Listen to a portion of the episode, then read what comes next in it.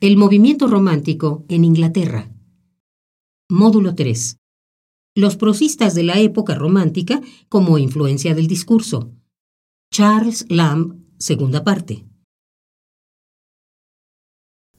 En este, ahora sí, en este librito, que se titula Sobre la melancolía de los astres, editado por la UNAM, se consignan realmente cinco extraordinarios ensayitos que vale la pena también leer porque no? Empezaríamos tal vez con un título, o sea, con el más breve, que se llama Autobiografía, por cierto, traducida por nuestro querido amigo Augusto Monterroso, muy conocido como Tito Monterroso, que él fue el que tradujo este ensayo, y que ocupa apenas un par de páginas, y es un ejemplo de síntesis y de economía.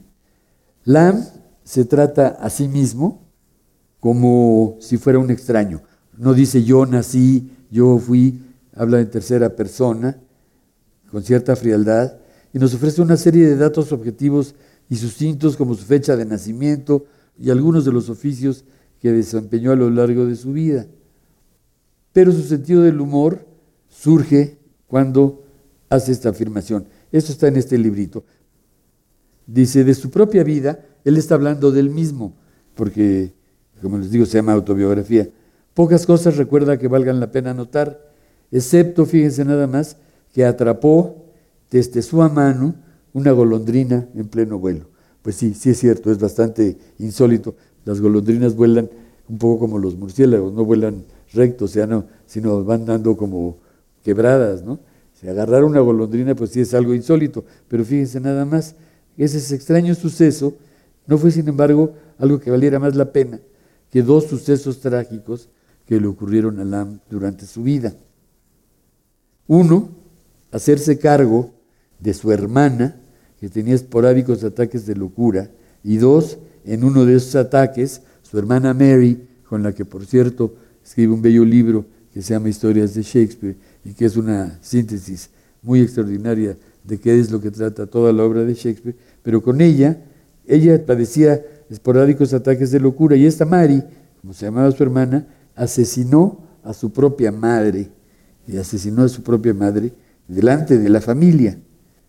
Entonces digo yo, curioso también en la parte de la whimsicality, estos dos sucesos no los consigna en su autobiografía, no fueron importantes, o para él no fueron más importantes que haber atrapado a una golondrina en pleno vuelo, y claro, los sucesos fueron mucho más fuertes los otros, pero es parte, digamos, del juego que él, que él establecía. Y me tomé la curiosidad de rescatar la carta en la que Lam le escribe a su admirado amigo Coleridge sobre el problema que tuvo con su hermana. Dice así, mi querido amigo, por White o por alguno de mis amigos o por los periódicos, te habrás enterado de la terrible calamidad que le ocurrió a mi familia. Te informo solo lo medular. Mi pobre hermana, en un ataque de locura, mató a su propia madre. Yo solo pude quitarle el cuchillo poco después de lo ocurrido. Ahora se encuentra recluida en un manicomio de donde seguramente la internarán en algún hospital. Dios me ha permitido conservar la calma. Como, bebo, duermo, fumo, estoy en mis cabales, me parece. Mi pobre padre también resultó herido y yo me he hecho cargo de él y de mi tía. Pero gracias a Dios me he mantenido en calma y tranquilo y haciendo todo lo que he tenido que hacer. Escribe, por favor, una carta tan religiosa como puedas, pero no menciones lo ya ocurrido, como diciéndole, ¿sabes qué? Como acuérdense que era predicador Coleridge, escribe una carta que me dé anhelo, pero sin meterte en mayores detalles para no tener que mencionar, digamos, el incidente tan bochornoso y tan penoso. Dice, para mí lo ocurrido ha pasado ya y tengo todavía más cosas que hacer y que sentir. Que Dios nos preserve a todos bajo su gracia. Con eso termina la carta de Lamb a Coleridge. En ese fragmentito, en esas dos escuetas páginas de su autobiografía, y cuando se contempla a sí mismo, vean ustedes lo que quiero decir también con la parte de whimsicality, o sea, la ironía y de el humor seco que tiene con respecto a sí mismo. Él está hablando de sí mismo, pero como les digo en tercera persona, como si lo estuviera escribiendo el famoso Ilaya. Dice, de estatura, claro, lo está escribiendo la IA, pero se llama autobiography, se llama autobiografía. Dice, de estatura menos que mediana, rasgos faciales ligeramente judíos, pero sin ningún tinte judaico en su naturaleza religiosa, tartamudea abominablemente, que es otra de las cosas, como les digo, se burla de él para burlarse también con el lector de su circunstancia.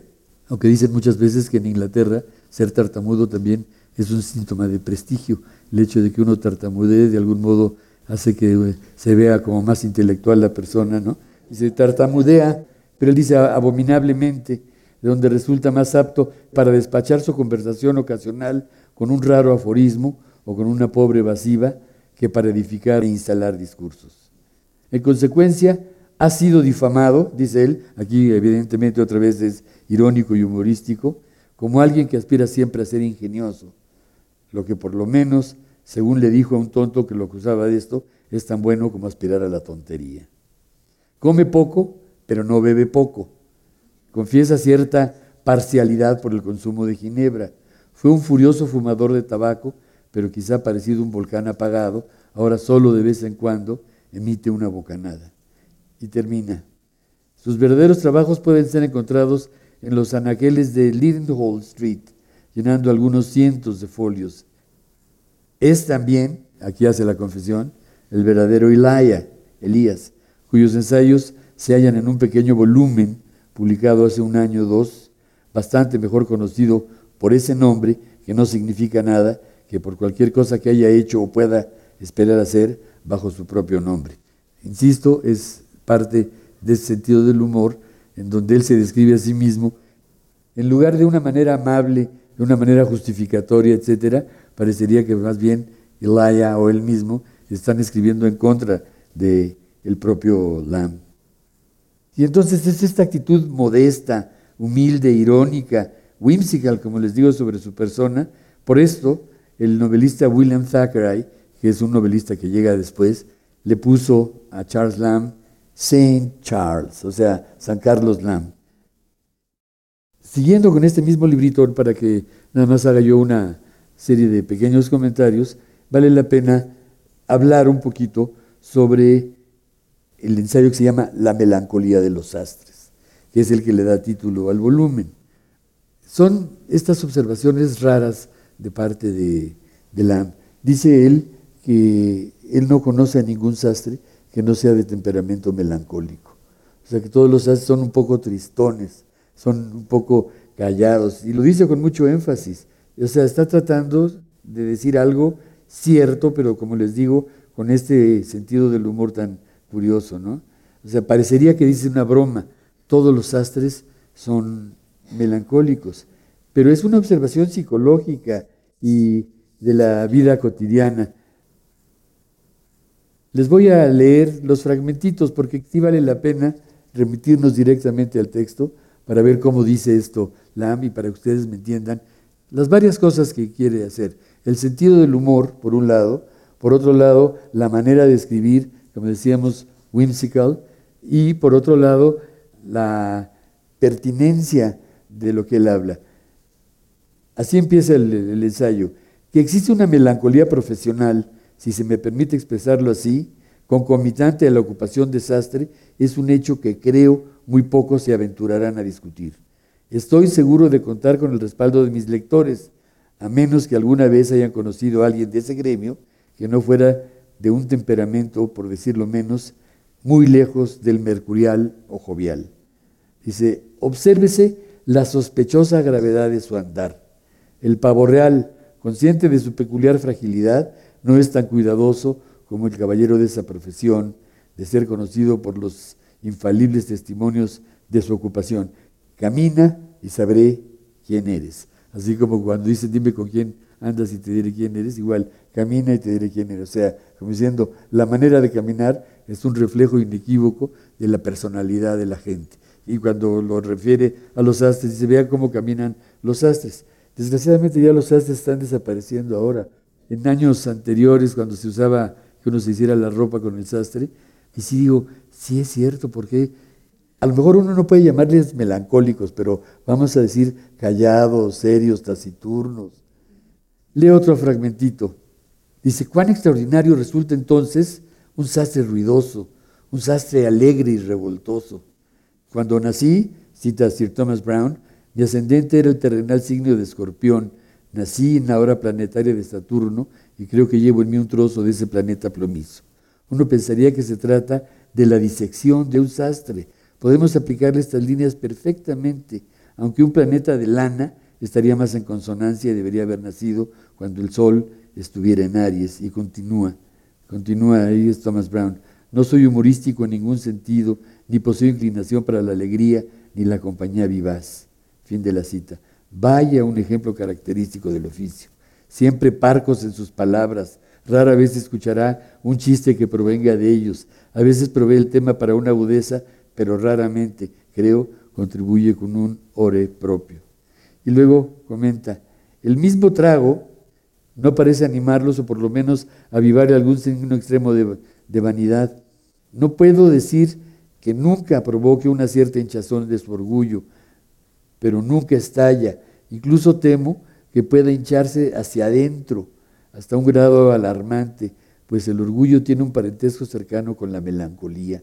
En ambos hay una dolorosa obstrucción, ya que en las ventanillas ordinarias de la vanidad se encuentran cerradas. Esa obstrucción es la que engendra humores orgullosos. Por lo tanto, un sastre puede ser orgulloso, pero creo que nunca es vanidoso. Creo que es una buena manera de reflejar esta ironía.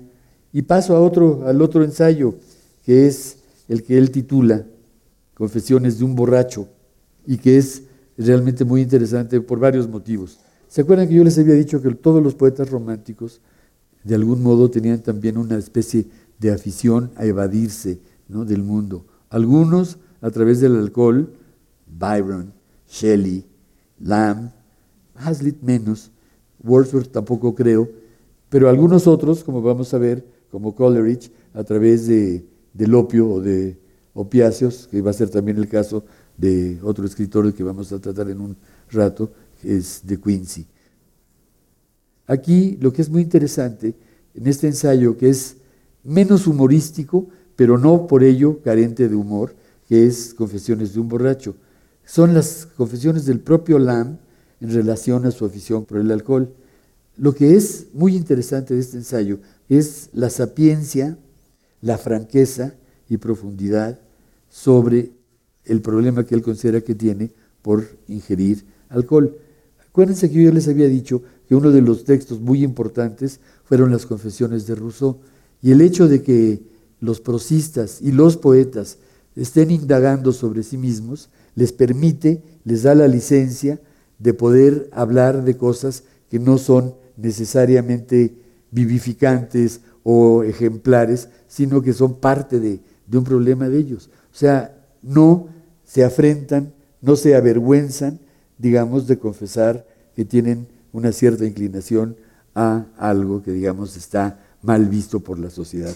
Eso que parece algo tan sencillo es muy nuevo. Por ejemplo, Shakespeare usa eh, varias obras al personaje de Falstaff, que es un borracho, pero es un personaje. Es decir, el personaje es un cínico, es un mentiroso, es un hablador, es un cobarde, pero es muy simpático, es uno de los personajes cómicos más interesantes. Pero es muy raro que un escritor pudiera meterse adentro de sí para hablar, vamos a decir, pues si no son sus defectos, al menos, digamos, son partes que sí critica la, la sociedad.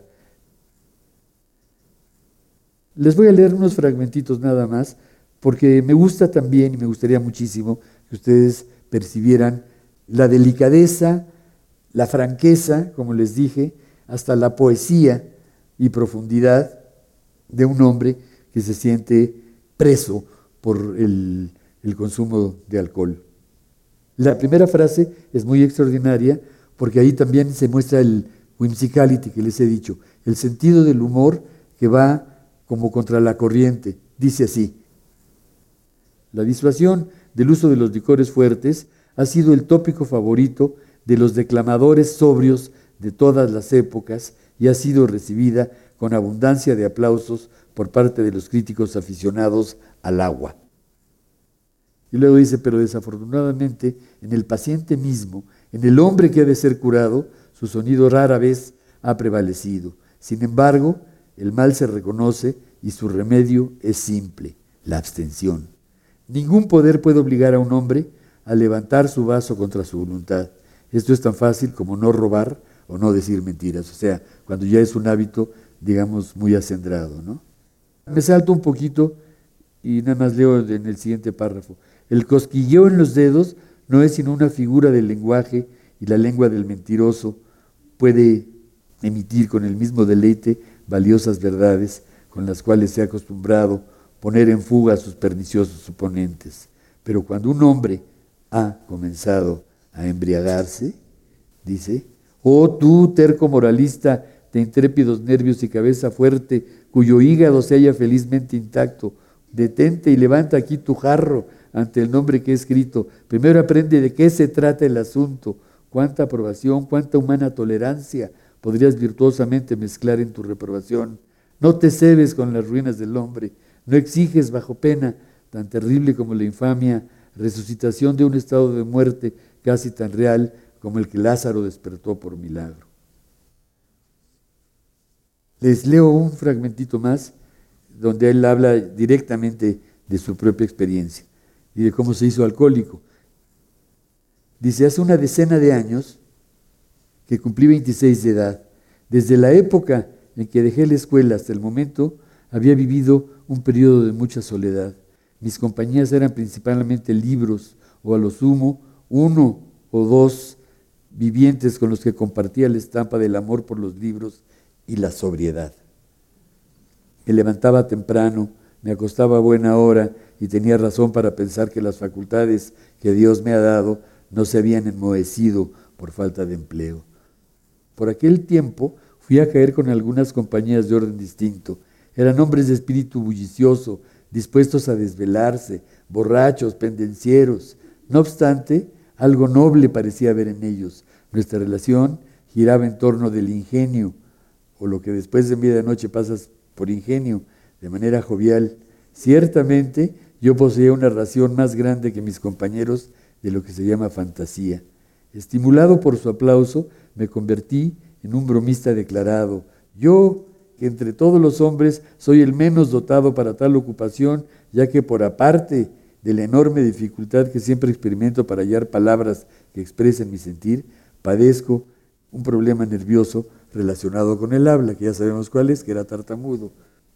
Dice el lector, si has sido dotado con nervios como los míos, aspira a cualquier papel excepto el de ingenioso. Cuando sientas en la lengua un cosquilleo que te incline a este tipo de conversación, especialmente si sientes que a la vista de una botella y vasos limpios desciende sobre ti un inexplicable flujo de ideas, evita darle curso como si huyeras de una destrucción horrible. Si no puedes extinguir el poder de la fantasía o de aquello en tu interior que sueles tomar por tal, dale algún otro uso. Escribe un ensayo, claro, es una broma también del mismo, ¿no? Esboza un personaje o ensaya su descripción, pero no como lo hago ahora con lágrimas corriendo por mis mejillas. Toda la, disquisición realmente es muy interesante porque les digo, sí trata a profundidad parte del problema del alcoholismo, ¿no? Dice, el diablo no podría haber inventado trampa más sutil para recuperar un penitente que reincide. La transición de deglutir vasos de fuego líquido a exhalar nubes inocuas de humo seco era casi como engañarlo. Pero Él es demasiado duro con nosotros cuando tenemos esperanzas de cambiar. Nos tienta con ofertas y cuando pensamos contrapesar una nueva debilidad contra una antigua flaqueza, es paradójico, pero nos hace una jugarreta y nos endosa dos por una. Al cabo, ese comparativo blanco demonio del tabaco trajo consigo siete plagas peores. Compara el, alcohol y el tabaco. Dice, sería impertinente llevar al lector a través de todos los procesos por los cuales de fumar al principio con un poco de licor de malta gradualmente fui pasando de vinos suaves a vinos más fuertes y a agua, a un pequeño ponche, a esas malabarísticas composiciones que bajo el nombre de licores mixtos encubren una gran cantidad de brandy o algún otro veneno, cada vez con menos agua, luego con casi nada de agua y por último sin nada en absoluto. Pero me resulta aborrecible revelar los secretos de mi tártaro. Y voy a cerrar con la partecita que es tal vez la más conmovedora. Habla, como les digo, con una gran sinceridad de que es como ocurre. Esto dice, hace 12 años era dueño de una mente y de un cuerpo saludables. Nunca fui fuerte, pero creo que mi constitución, para ser débil, se hallaba, hasta donde ello es posible, felizmente exenta de predisposición a cualquier enfermedad. Ahora, salvo cuando me encuentro perdido en un mar de bebida, nunca me siento libre de todas esas incómodas sensaciones en la cabeza y el estómago, que son mucho peores y más difíciles de soportar que cualquier dolor o malestar definido. En aquella época raramente me quedaba en cama después de las 7 de la mañana, fuera invierno o verano. Me levantaba renovado y rara vez sin pensamientos felices en la cabeza o un trozo de canción para dar la bienvenida al día naciente. Ahora, el primer sentimiento que me acosa, luego de prolongar las horas de reposo hasta el último extremo posible, es un pronóstico del fatigoso día que me aguarda, junto con el secreto deseo de poder seguir acostado o de no haber despertado jamás. La vida misma, mi vida durante la vigilia, tiene mucho de confusión, la agitación y la oscura perplejidad de un mal sueño, tropiezo con oscuras montañas durante el día. Aunque mi naturaleza nunca se sintió especialmente adaptada al trabajo, lo considero de cualquier manera como algo necesario y que habría que cumplir y por lo tanto lo emprendía con alegría. Siempre lo hacía con presteza. Ahora temores y preocupaciones me abruman, invento todo tipo de razones para desalentarme y estoy dispuesto a abandonar una ocupación que me brinde el pan a causa de una atormentada fantasía de incapacidad. El más sencillo encargo que pueda hacerme un amigo o cualquier pequeño deber que tenga para desear yo mismo, como transmitir órdenes a un comerciante, etc., me abruma como si fuera una labor imposible. A tal grado han quedado afectados los resortes de la acción. Como les digo, yo creo que este ensayo, que es un ensayo conmovedor en muchos sentidos, valiente, y al mismo tiempo, bueno, pues se desnuda frente al lector. Termina así, dice, soy un pobre egotista anónimo que no tiene la vanidad de que se le admire por estas confesiones. No sé si habré de ser ridiculizado o si me escuchará con seriedad. Lo confío a la atención del lector tal cual son y quizá hablen de su propio caso de algún modo. Ya he dicho al lector lo que tenía que decir, ojalá él se detenga a tiempo. Y no es moralista, no vayan a creer que es moralista, en realidad es una exploración, yo diría, muy al estilo de los románticos, meterse a lo más profundo de su ser para decirnos las cosas buenas igual que las cosas malas.